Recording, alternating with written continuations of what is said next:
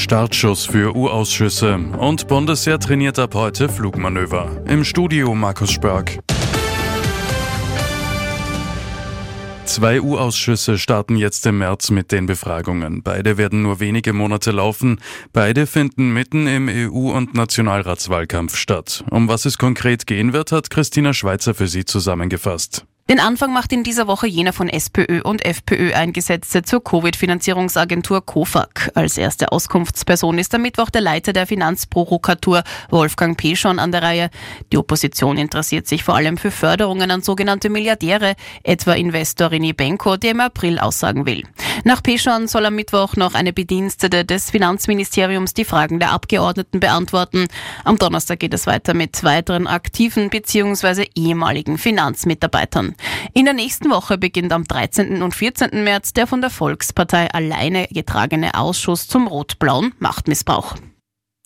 Wenn Sie ab heute ungewöhnliche Knallgeräusche oder bunten Rauch wahrnehmen, keine Sorge, es handelt sich um eine Übung des Bundesheers.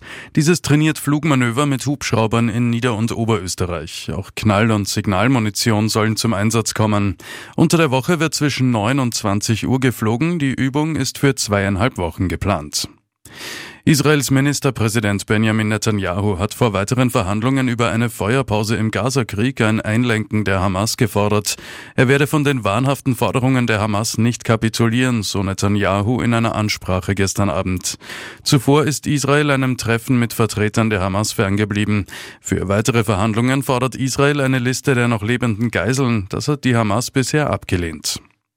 Jetzt zum Sport. Die Wiener Austria darf weiterhin auf einen Platz in der Meistergruppe der Bundesliga hoffen. Möglich macht das ein 2 zu 1 Auswärtssieg bei Blau-Weiß Linz. Weil Rapid gegen Tabellenschlusslicht Austria Lustenau nur 1 zu 1 spielt und Austria Klagenfurt und Hartberg verlieren, ist am letzten Spieltag vor der Punkteteilung noch alles möglich. Die Wiener Austria liegt als Tabellensiebter drei Punkte hinter Klagenfurt und Hartberg. Rapid als Sechster hat zwei Punkte Vorsprung.